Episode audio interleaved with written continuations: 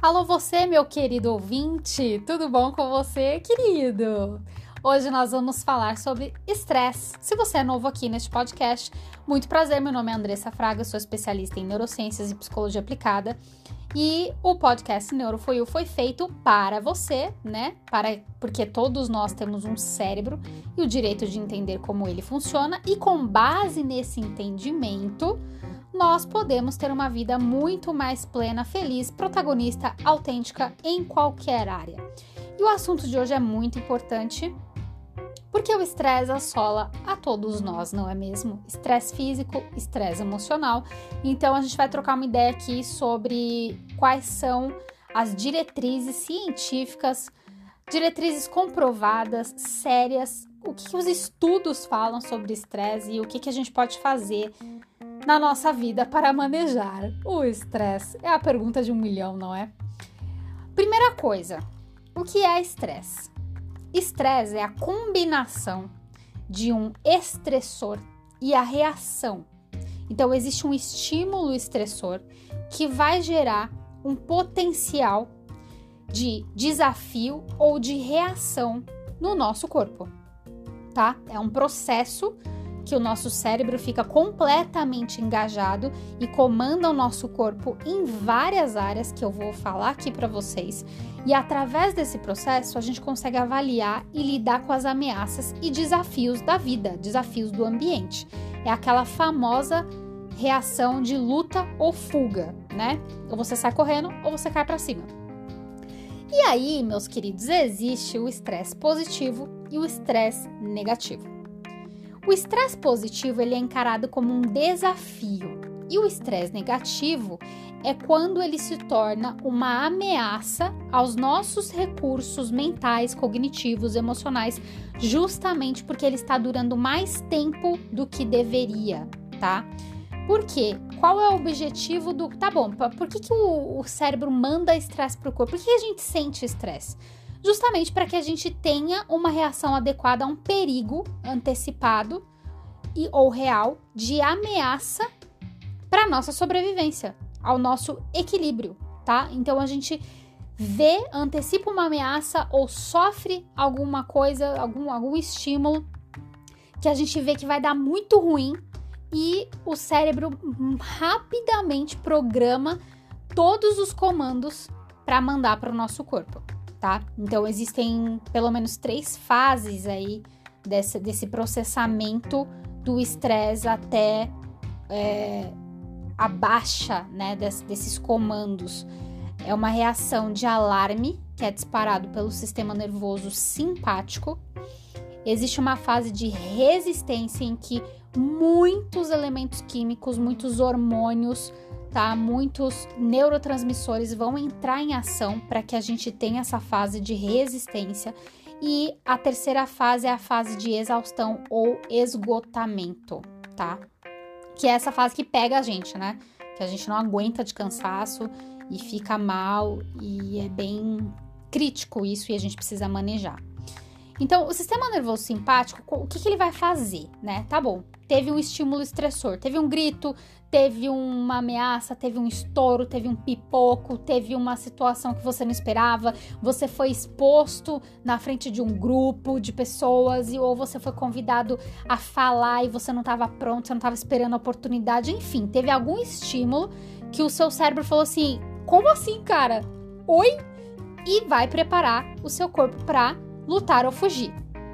Essa reação de luta ou fuga, ela se dá num meio fisiológico, né? Ela vai dar a questão fisiológica que é involuntária, que eu já expliquei em episódios anteriores, e o comportamento, a reação motora que forma o comportamento. Mas o sistema nervoso simpático, o que, que ele vai fazer dentro do nosso corpo? Como que o nosso corpo vai reagir ao estresse? Não é só o seu coração acelerar e você quase morrer, e você querer xingar ou você querer chorar. Não é só isso. Ele vai ter vou falar aqui de 11 consequências basicamente imediatas à resposta ao estímulo estressor que o sistema nervoso vai fazer, tá? Sistema nervoso simpático. Aumento de batimentos cardíacos, isso é bem comum, né? A gente sabe, a gente sente o coração quase sair para fora da caixa torácica. Aumento de força e contração cardíaca, o coração vai ter que trabalhar muito mais forte. Dilatação das artérias, vai contrair as artérias abdominais, dilatação de pupila, dilatação de brônquios, aumento de força dos músculos esqueléticos, liberação de glicose no fígado, aumento da atividade mental, então o nosso cognitivo, a nossa mente fica surtando, vai dilatar as artérias profundas nos músculos esqueléticos e vai aumentar a taxa metabólica basal do nosso corpo, tá? Então, assim, é muita coisa ao mesmo tempo.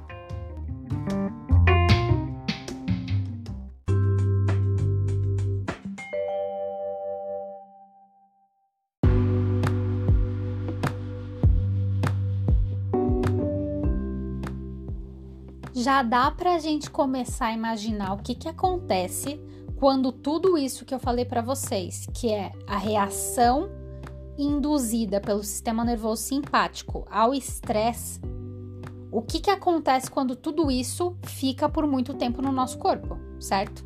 O que, que vai gerar? Um estresse crônico. Porque o estresse, ele, na forma ideal para a gente enfrentar os desafios da vida, ele vem na forma aguda, estresse agudo. Ele dá por um curto espaço de tempo e passa. Essa, essa é a ideia.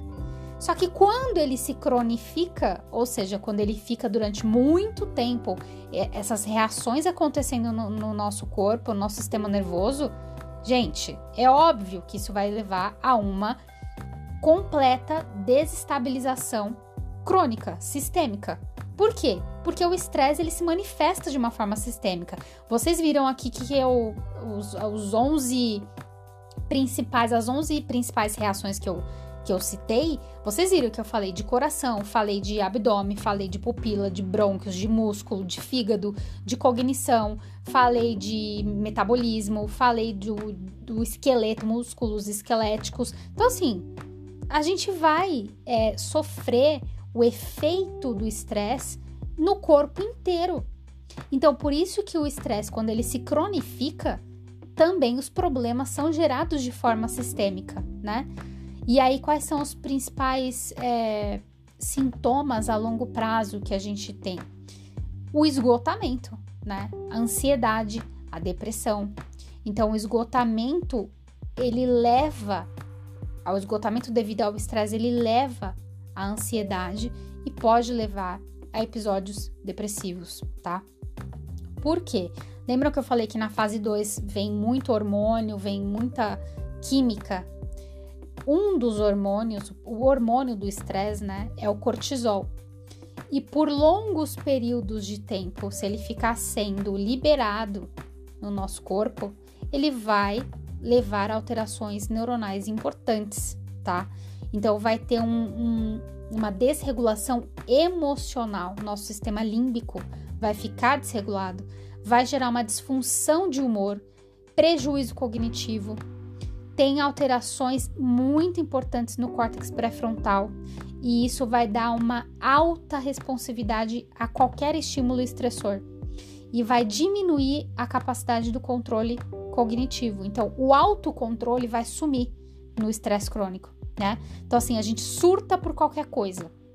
É isso que essas alterações cognitivas e neuronais querem dizer. A gente vai surtar por qualquer coisa, né? E por isso que é muito importante a gente falar sobre técnicas que a neurociência tem apontado como recursos eficazes na prevenção e combate ao estresse, né? Então você regula para não surtar e regula para não para o episódio não vir com uma força a ponto de, de cronificar, a ponto de te desregular, tá bom? Então, como eu já falei, quando o estresse ele é ruim, ele vai aumentar muito o nível de cortisol. Então, a experiência do estresse ela vai ficar traumatizante, ela vai ficar paralisante, vai gerar falta de autoconfiança, tá? Vai baixar a autoestima, Então, tudo que é o alto, ou seja, alto com o, né, tudo de nós para nós mesmos, vai ficar completamente defasado, tá? Autoestima, autocuidado, autoconfiança, é, o amor próprio, o auto-amor, é, a autoafirmação vai ficar. A gente tem uma, uma sensação assim de que a gente está sendo massacrado emocionalmente e com os desdobramentos físicos que eu já falei, além de dor crônica, você fica com dor no corpo inteiro, começa a cair cabelo, né? Tem queda de cabelo severa, tem alterações metabólicas muito importantes. Se fizer um, um hemograma, pode ser que tenha alterações é, em vitaminas, alterações em hormônios, tá? Baixa de testosterona, então, assim, é bem crítico. Eu, por exemplo, estava com uma baixa de testosterona esses meses atrás. Estou repondo, não é mesmo? Como uma forma de, de controlar estresse crônico que vem. Então, assim, não. Se você tá passando por uma situação de estresse crônico, você sente, fala, nossa, tô me identificando com tudo isso, possivelmente você está com estresse crônico, tá? É, não se sinta incapaz, tipo, meu, não consigo controlar, meu Deus, eu deveria saber. Todos nós deveríamos saber, mas a vida real, ela é longe da ideal. Então, as formas de controle aqui, as estratégias, esse bate-papo longo, né, que, que a gente tem, na verdade é um monólogo, mas como eu já disse, eu sei que a gente está construindo um raciocínio junto, eu sei que você está pegando o que faz sentido para você para aplicar na sua vida, né? A forma que eu encontrei da gente conseguir falar sobre isso de uma forma mais profunda é justamente através de um podcast, né? Então existem ferramentas disponíveis para que a gente possa aprender a manejar. Só que não é simples assim. Ai, ah, três passos para a regulação. Não, tem três passos? Tem três passos, mas a gente precisa entender o que que acontece, como acontece, por que acontece, para que a gente consiga ter um raciocínio um pouco mais profundo sobre as coisas, né? Uma das piores coisas na vida, na minha opinião, assim, em termos de conhecimento, é a informação superficial, né? Então, assim, existem níveis de conhecimento, existem níveis de informação. Então, a, o objetivo não é complicar, mas é trazer o máximo de informação possível de, de, de forma concatenada, de forma minimamente estruturada, para que a gente consiga entender o nosso corpo, entender o nosso cérebro e falar, cara, sou eu, isso é como o meu corpo funciona, isso é como ele deveria funcionar, isso é o que eu sinto quando ele não funciona da forma adequada. Então, eu entendi a importância de ter essas estratégias para ajudar o meu corpo a se regular para ajudar o meu corpo a funcionar de uma forma mais adequada, de uma forma mais saudável, porque isso vai impactar em absolutamente todas as áreas da sua vida. Você vai ter mais disposição, você vai conseguir se exercitar, você vai conseguir se engajar em, em hábitos e comportamentos que vão ser mais saudáveis para sua vida, alimentação, controle emocional, não vai ter uma sobrecarga cognitiva que vai, sabe, te tirar do eixo.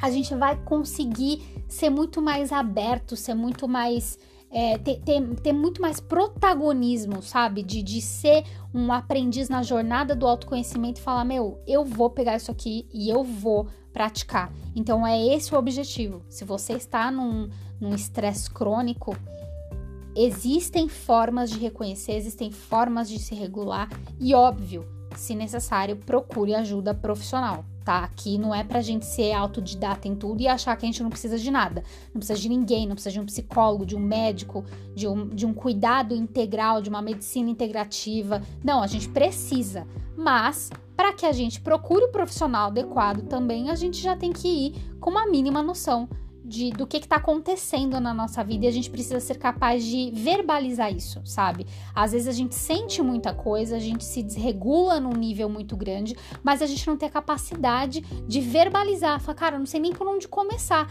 Então talvez isso traga uma luz para você, para você começar a entender e, e, e entender a forma de verbalizar, para pedir ajuda, tá? Para ajudar pessoas, para se expressar e para se entender beleza? Então, dito isso, vamos agora falar sobre as técnicas de combate e de prevenção ao estresse.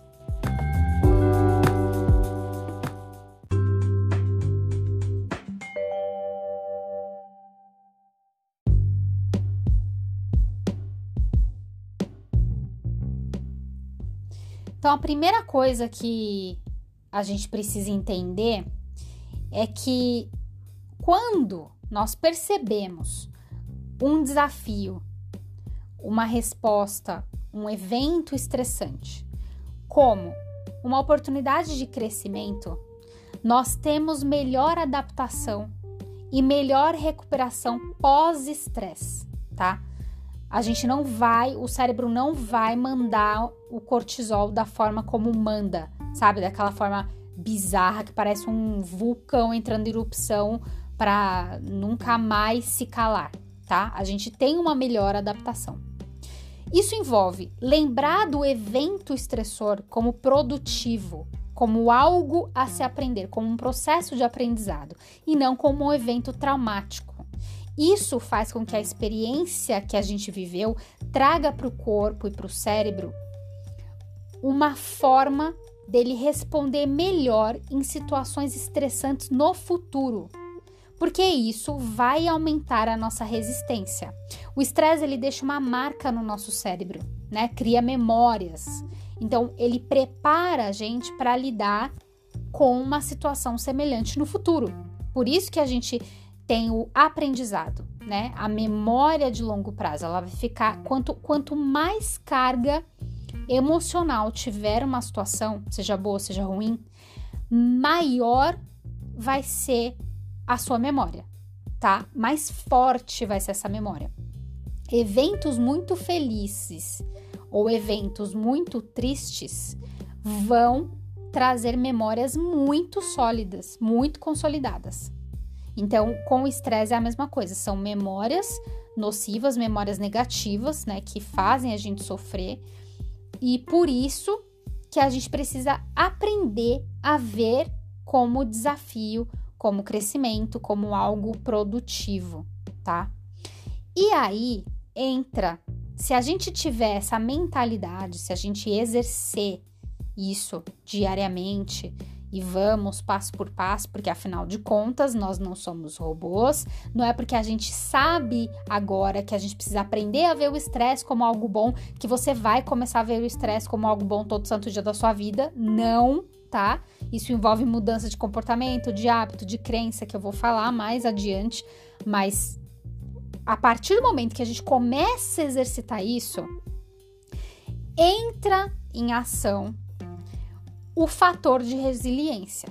Esse fator de resiliência no nosso corpo está relacionado a um neuroesteroide, tá? Qual que é o nome disso? Chama DEA, D-H-E-A, DEA, e eu vou falar DEA, mas o nome é um palavrão. Deidroepiandrosterona, tá? É um hormônio que é sintetizado em algumas partes do corpo, mas também no sistema nervoso central. E ele está relacionado, o alto índice de DEA está relacionado a uma redução do risco de ansiedade, depressão, doenças do coração, dentre outras doenças. Então, ele é considerado pela neurociência como um fator de resiliência.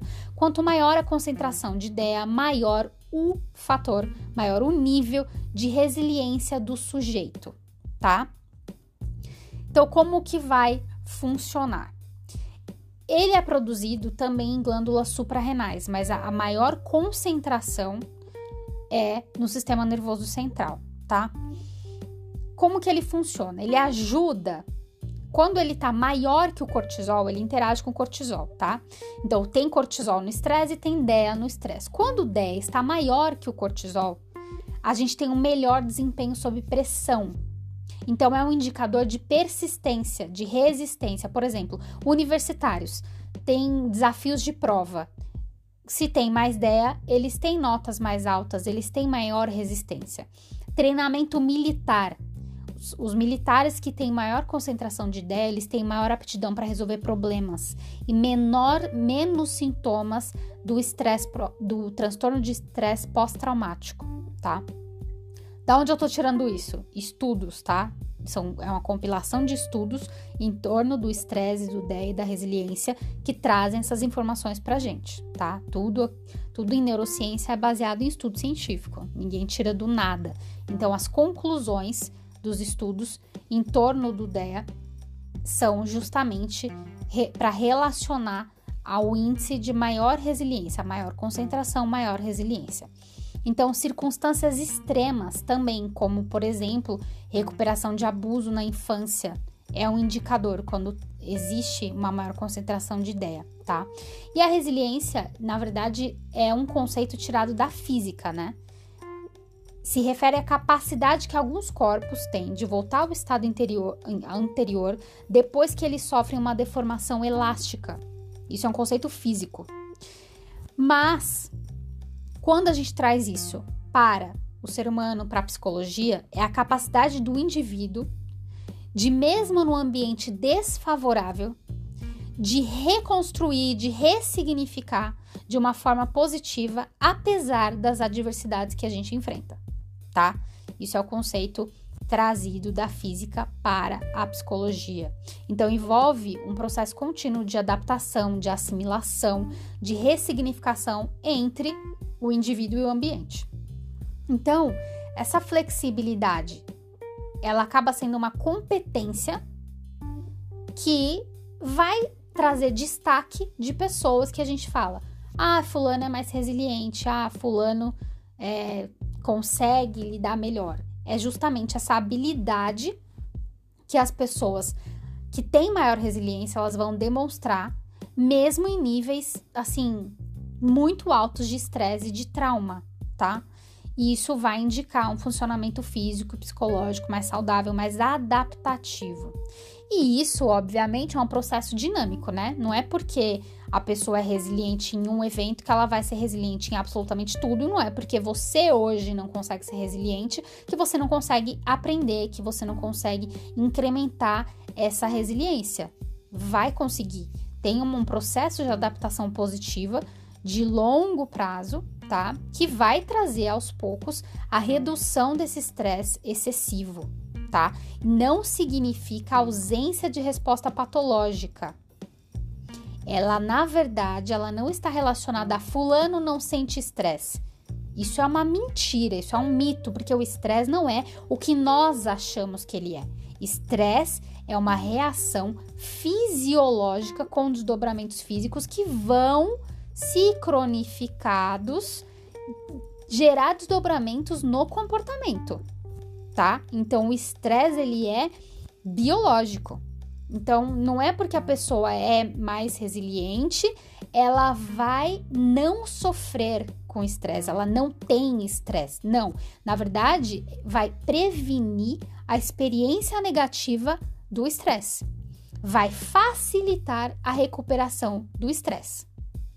Então, são três características básicas. Não, não envolve negar a realidade. Existe uma firme aceitação da realidade. Mas, assomada a essa realidade que a pessoa consegue enxergar, meu, tá bizarra a situação realmente, nossa, tá horrível isso aqui. Existe uma crença muito profunda de que a vida é significativa, que dá uma habilidade que ninguém sabe explicar muito bem, que a pessoa tem de improvisar na situação, tá? É, é isso, são esses três fatores. Então, não é que a pessoa não vai sofrer estresse, não vai passar por estresse, o corpo dela não vai responder ao estresse. Vai, porque o corpo é saudável o corpo saudável responde ao estresse. É, uma, é, é a reação de luta ou fuga. Isso é extremamente primitivo, né? É pra gente se proteger. O cérebro cuida, o nosso corpo cuida de nós mesmos sem a nossa ajuda. Então, esse mecanismo é um mecanismo biológico para dar a proteção, para dar a reação adequada no ambiente e no estímulo estressor. Mas quando existe maior resiliência, a gente se recupera melhor, tá bom?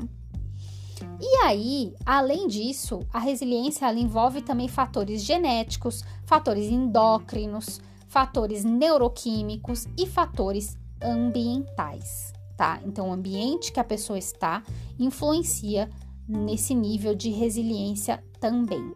E as pessoas que têm um nível maior de resiliência, que está associado ao DEA, né, maior concentração de DEA, tem também melhor pontuação em memória, atenção, um desempenho geral melhor em condições estressantes, tá bom? E o estresse crônico, ele tende a diminuir os níveis de DEA, tá? Então, por isso que a percepção do estresse vai modular. O estresse crônico, visto como algo ruim, ele vai diminuir o DEA. Estresse crônico, visto como algo bom, desafio, aprendizado, vai modular esse nível, não vai cair tanto, né? Então, as pessoas conseguem é, se recuperar melhor, tá? Então, é, é um fator de resiliência, tá? O que, que acontece? Baseado nisso, a gente precisa entender como que a gente vai acionar as respostas de relaxamento, porque da mesma forma que a gente tem um sistema nervoso simpático que vai acionar a resposta, a reação, a surtação, vai colocar o corpo inteiro para, sabe, responder de uma forma totalmente é, explosiva ao estresse, a gente também tem o sistema nervoso parasimpático, que vai fazer a ação oposta e vai nos ajudar a voltar ao nosso estado de equilíbrio interno basal, que na biologia é o conceito de homeostase, tá? O equilíbrio interno. E é sobre isso que a gente vai falar.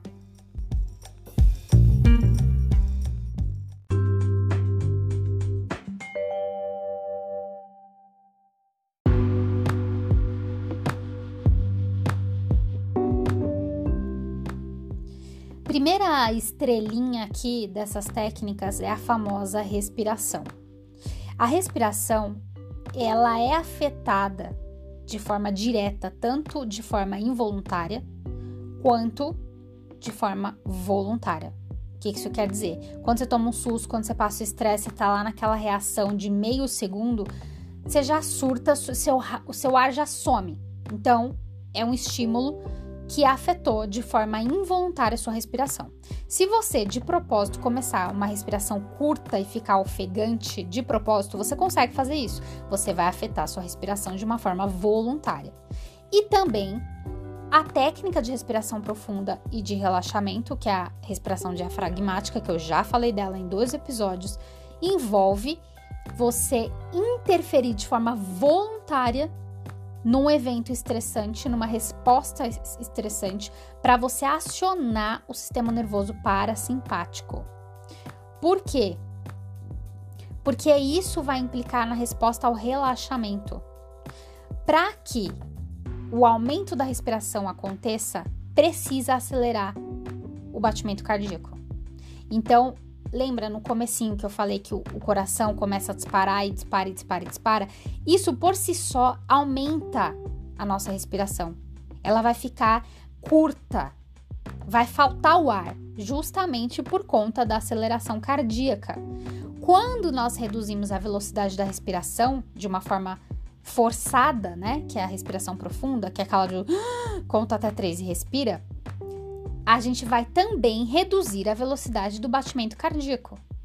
E isso vai fazer com que a gente retorne à atividade basal. Vai baixar, baixa a pressão interna. E a técnica de respiração, ela pode ser atrelada a técnicas de relaxamento. Isso significa uma potencialização da ativação do sistema nervoso parasimpático para que a gente volte à homeostase, ao equilíbrio. Então, a técnica de respiração profunda eu já falei várias vezes aqui, que é, se você não ouviu os outros episódios, ouça, mas é basicamente você parar, respirar fundo, inspira, expira várias vezes, ciclos, 10 ciclos, bastante calma, vai, puxa pelo nariz o ar e solta pela boca, de uma forma bem profunda, até o ar não, não tem mais nada no pulmão, vem de novo, volta de novo. Essa é a respiração profunda, tá? Mas eu quero falar com vocês de uma técnica que pode ser somada a isso, que é o relaxamento progressivo ou relaxamento neuromuscular. É o relaxamento progressivo de Jacobson. Qual é a teoria por trás dela? Nervos controlam músculos. Então essa técnica ela vai permitir identificar a contração muscular e a comparação de como é estar contraído e estar relaxado, estar contraído e estar tenso. Por quê? Porque a gente se acostuma com a tensão muscular e a gente nem percebe que ela está lá. O nosso cérebro, ele é extremamente adaptativo. Ele aprende com as experiências e ele vai comandando o nosso corpo, comandando o nervo, o músculo, para se adaptar às situações. Só que ele faz isso de uma forma boa e ruim, que são as funções adaptativas e as funções mal adaptativas. Então, acho que você consegue entender muito bem quando eu falo. Isso acontece muito comigo, tá? Eu tenho tanta tensão muscular e eu já tô tão acostumada. E é triste, né, falar isso. Eu tô trabalhando nisso, tá, gente? Esse conteúdo é super para mim. É, trabalhar aonde tá a atenção, a observar a atenção no corpo, sabe? Então é você parar e prestar atenção em você mesmo. O que que seu corpo tá falando? Por que que tá doendo? Porque a gente nem percebe. Sabe quando você anda, é, coloca o ombro é, deixa contraído para cima, como se você estivesse levando o ombro em direção à orelha e você não relaxa e alguém fala assim para você, relaxa. Aí você percebe que o ombro desce e você fala, cara, eu tava com o ombro para cima o dia inteiro e nem percebi. É isso, essa técnica, é, ela vai de relaxamento progressivo, ela vai permitir que a gente consiga se ligar nessas tensões musculares e voltar ao equilíbrio, trazer o corpo para o equilíbrio de novo. Então eu vou falar como que ela, como que faz isso, né? Qual é o procedimento? Vou falar de uma forma mais é, devagar. E você vai poder depois voltar nesses minutos aqui do podcast, depois que você ouvir tudo, antes de dormir, de preferência, e vai seguir esses passos, tá bom? Então, assim, Deite ou sente em uma posição confortável. Contraia fortemente os músculos do pé e solta com tudo. E aí a gente vai fazer isso do pé até a cabeça, tá? Então você vai ficar prestando bastante atenção no seu corpo e vai fazer tudo isso do pé à cabeça. Essa é a técnica. Só que você vai contrair de propósito, assim, vai contrair o máximo que você puder e vai soltar com tudo. Segura um, dois segundos e solta com tudo. Por quê? Porque você vai fazer com que os seus nervos controlem os músculos e os músculos possam ser estimulados a voltar ao normal, tá bom? E aí você vai fazer isso, cada área do seu corpo, você vai fazer isso por três vezes, tá? Então, contrai o músculo do pé, segura, solta. Depois, contrai o músculo do tornozelo e panturrilha o mais forte que você puder e solta com tudo. Faça isso por três vezes.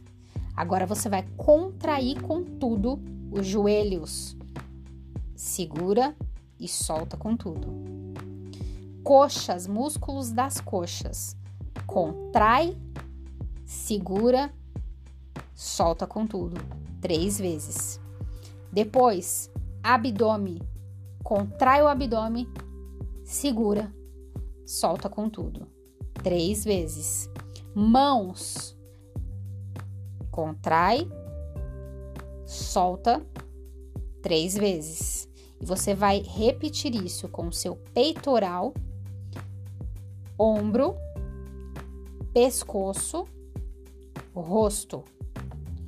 Todo músculo que você concentrar do seu corpo, você vai contrair, segura, solta com tudo. É exatamente isso que você vai fazer por três vezes do pé até a cabeça. Ah, como eu vou contrair o rosto? Faz uma careta segura o rosto, contrai o rosto, faz uma careta, mais fechado que você puder, segura, solta com tudo. Isso tem é muito bom, gente, para enxaqueca tensional e dor muscular generalizada, aquela tensão muscular, tá? Você vai se sentir mais bem disposto você vai ficar mais tranquilo e você pode somar isso à técnica de respiração. Enquanto estiver contraindo, você inspira, quando soltar, expira, tá bom? Essa é a técnica de relaxamento progressivo ou relaxamento neuromuscular. Nervo controla músculo, tá bom? Faça isso todos os dias antes de dormir e você vai ter um sono mais tranquilo. É uma das técnicas para a gente conseguir controlar esses efeitos de estresse crônico no corpo, tá bom? Outra técnica, atenção plena ou famoso mindfulness. O que, que é mindfulness? É o controle atencional no aqui e agora, focando na respiração e nas reações viscerais da respiração, sem pensar em nada. É possível fazer isso sem pensar em nada o tempo todo? Lógico que não, porque nós aprendemos a pensar o tempo todo, devanear, devanear, devanear, devanear. Então não é porque você não consegue não pensar que você não vai fazer. Porque eu já adiantei que não é possível isso o tempo todo. Ah, mas o que, que acontece quando eu tô tentando não pensar e vem o pensamento? Deixa ele vir, foca a atenção no aqui e agora. A tendência é ele dissipar. Então, toda vez que vier o pensamento, volta pro aqui e agora. Basicamente, se sente numa posição confortável, fique tranquilo, inspira, expira e foca no aqui e no agora. O que que seu corpo, como é que tá o seu corpo? Preste atenção no seu corpo, sem julgamento, sem achar que deveria. Simplesmente fique um tempo com você mesmo, tá? Quais são os benefícios da atenção plena ou mindfulness? Aqui não é um podcast sobre mindfulness, então eu não vou aprofundar tanto, mas tem assunto para um podcast, tá? Pelo menos. Aumento do controle cognitivo, aumento da atividade da telomerase, que dá proteção dos genes e vai é, que tá, tá associado ao envelhecimento, tá? Vai proteger e vai reduzir o estresse. Vai dar uma proteção aos nossos genes, tá bom? Vai trazer benefícios de produtividade e satisfação na vida, no trabalho. Vai melhorar a memória, aprendizagem, atenção e concentração. Se você para um tempo, cinco minutos no dia, para prestar atenção no aqui e no agora, a tendência é que se você fizer isso todos os dias, com o tempo, a sua atenção e concentração melhore né? Então é um benefício comprovado de melhora de atenção, melhora da satisfação geral, memória de, é, melhora na memória e processos de concentração e aprendizagem, tá bom? Então, isso depois vai. Quando a gente melhora a atenção e melhora a concentração, isso vai refletir também na tomada de decisão, tá? E existe um aumento da atividade do córtex pré-frontal dorsolateral e aumento da nossa regulação emocional. Além do controle cognitivo, vai ajudar na regulação emocional. Então a gente consegue ter um autocontrole melhor, tá bom? Vai atuar, por exemplo, no, no córtex cingulado anterior. Então vai ser bem um efeito bem sistêmico, sabe? Vai ajudar nessa sensação de bem-estar, de felicidade. Então, vai, vai atuar tanto em nível cognitivo, no, na, nas funções executivas que estão associadas ao córtex pré-frontal, quanto no sistema límbico, que é o nosso sistema emocional, tá bom? Que as duas coisas ficam desreguladas no estresse crônico. Então, atenção plena ou mindfulness mesma coisa, vai ajudar no controle dessas duas funções do cérebro que estão linkadas a diversas atividades, como eu já falei, controle atencional, controle cognitivo, tomada de decisão, regulação emocional, atenção, concentração, aprendizagem e a satisfação como um todo, tá? E aí, meus queridos, o que mais a gente pode falar é, de, de controle atencional. Quando a gente começa a prestar atenção no aqui e no agora, a gente está falando em diminuição do estresse. Porque você fica, você reduz o sintoma de ansiedade. Ansiedade é você ficar se antecipando, né? Ai, porque vai acontecer. Ai, porque se. Ai, porque não sei o que lá. E aí você traz a atenção para o presente, a gente reduz o nível de ansiedade. Justamente por conta não só da atenção no aqui e no agora, mas também da ativação do sistema nervoso parasimpático, que é o que eu falei, vai ajudar em toda aquela regulação biológica para trazer um estado de homeostase, tá? E aí, é, existe também uma forma de exercitar essa, essa noção de estresse como desafio de aprendizado. Lembra no comecinho que eu falei, ó, é legal a gente ter uma mudança de percepção sobre estresse na, na, naquelas etapas de surtação e ver como um desafio, como aprendizado?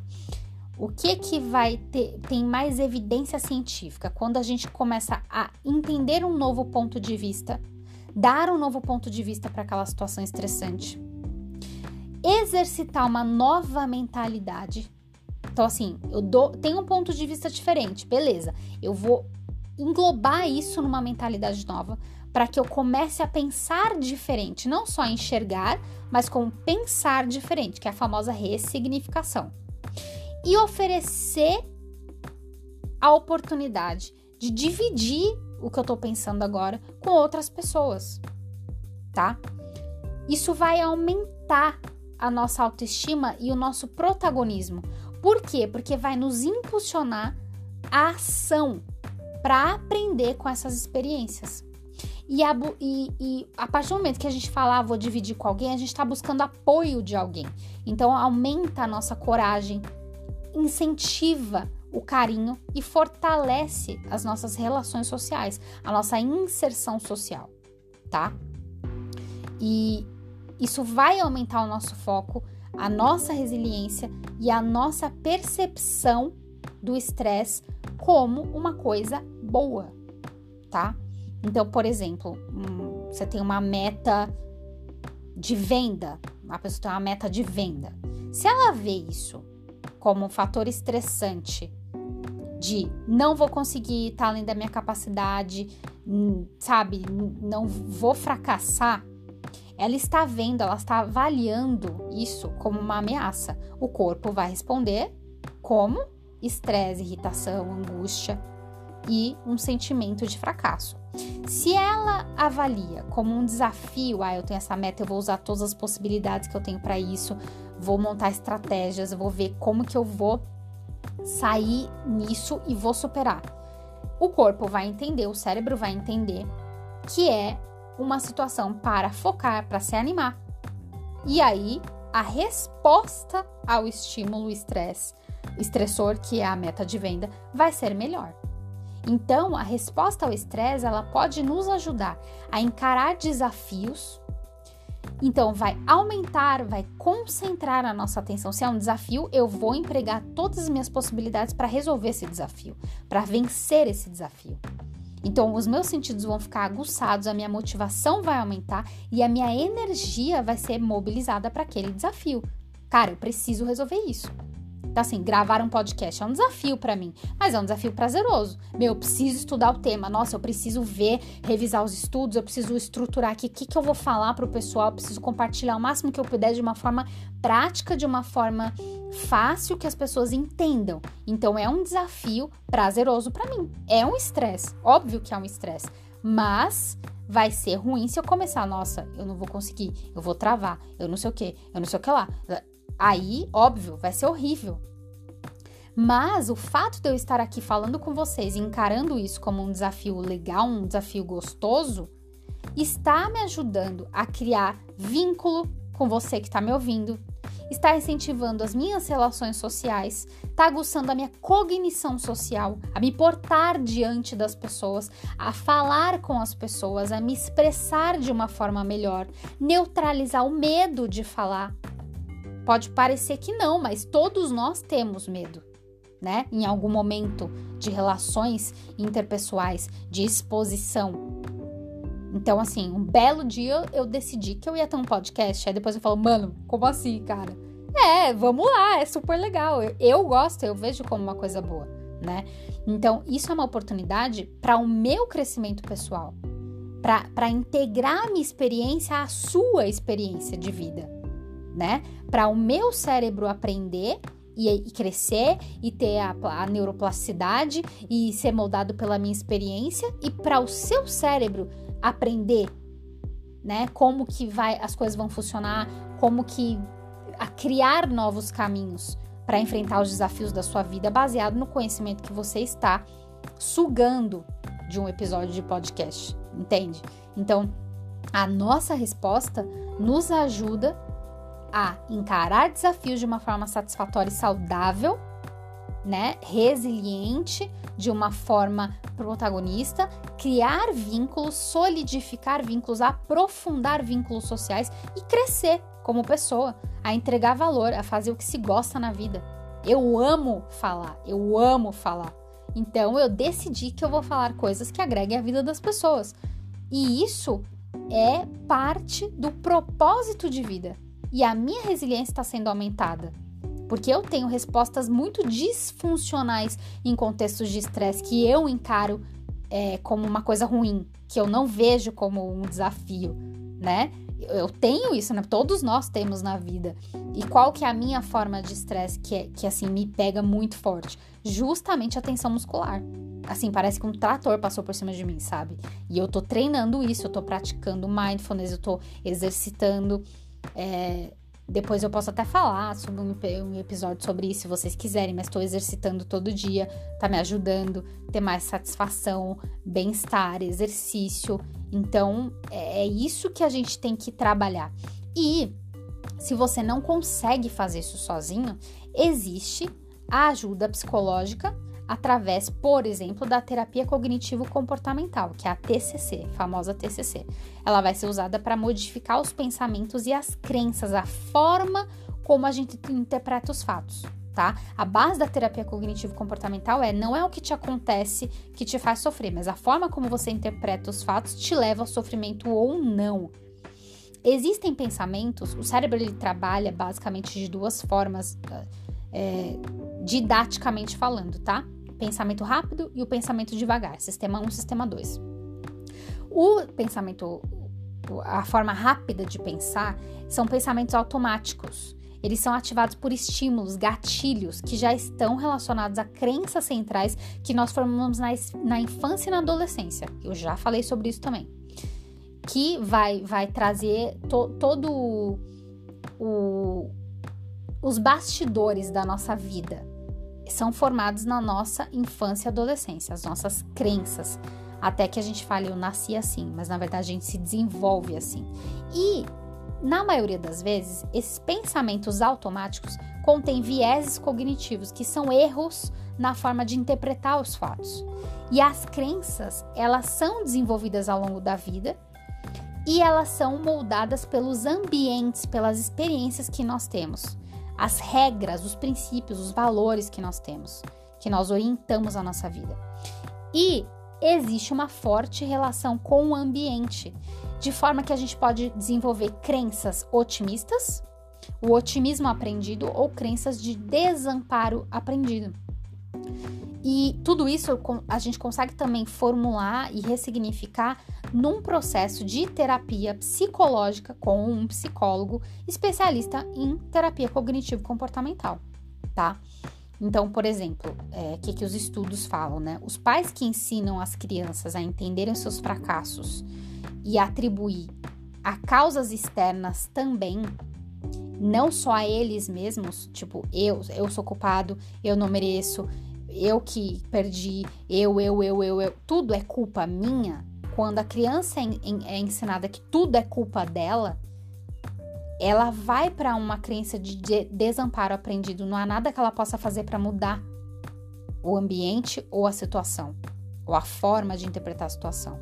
Quando a criança é ensinada que existem coisas que não estão no controle dela e que ela tem que focar em coisas que estão sob controle dela, ela aprende a ser mais otimista. Ela tem mais consistência nesse otimismo e vai desenvolver até a vida adulta de uma forma que, que traga melhor desempenho nos relacionamentos, nas situações, nos estudos, no trabalho, enfim, qualquer área da vida, qualquer papel social que ela desempenhe. E aí elas acreditam que elas podem controlar o destino, a vida, a forma. Elas vão entender que tem coisas que não não, não está sob controle, mas existem coisas que sim a gente pode controlar. A forma que a gente se sente, a forma como a gente explica as coisas. Então, quando você tiver sob estresse e, e você tiver respostas disfuncionais, muita dor, muita surtação, sabe? Aquela coisa assim, gente, não consigo me controlar aqui. Pergunte-se qual é o estilo de explicação que você está adotando para essa situação. Você está atribuindo a causas externas, temporárias e específicas, ou você está atribuindo a causas permanentes, internas e inespecíficas? Porque uma coisa é você falar, cara, isso aconteceu hoje e eu sei que amanhã pode não acontecer, daqui vai ser melhor, não há nada que dure para sempre, eu vou superar, eu vou aprender, lá lá lá. Outra coisa são causas temporárias. Outra coisa é você falar, cara, isso nunca vai dar certo. Isso sempre acontece comigo, só acontece comigo. São coisas permanentes, né? Um viés permanente, ou seja, não há nada que você possa fazer para mudar. Inespecíficas, porque você está generalizando de uma forma indevida e atribuindo também a muitos fatores internos. Então, existem coisas que não estão sob o seu controle e mesmo assim vão, vão te atingir de uma forma negativa.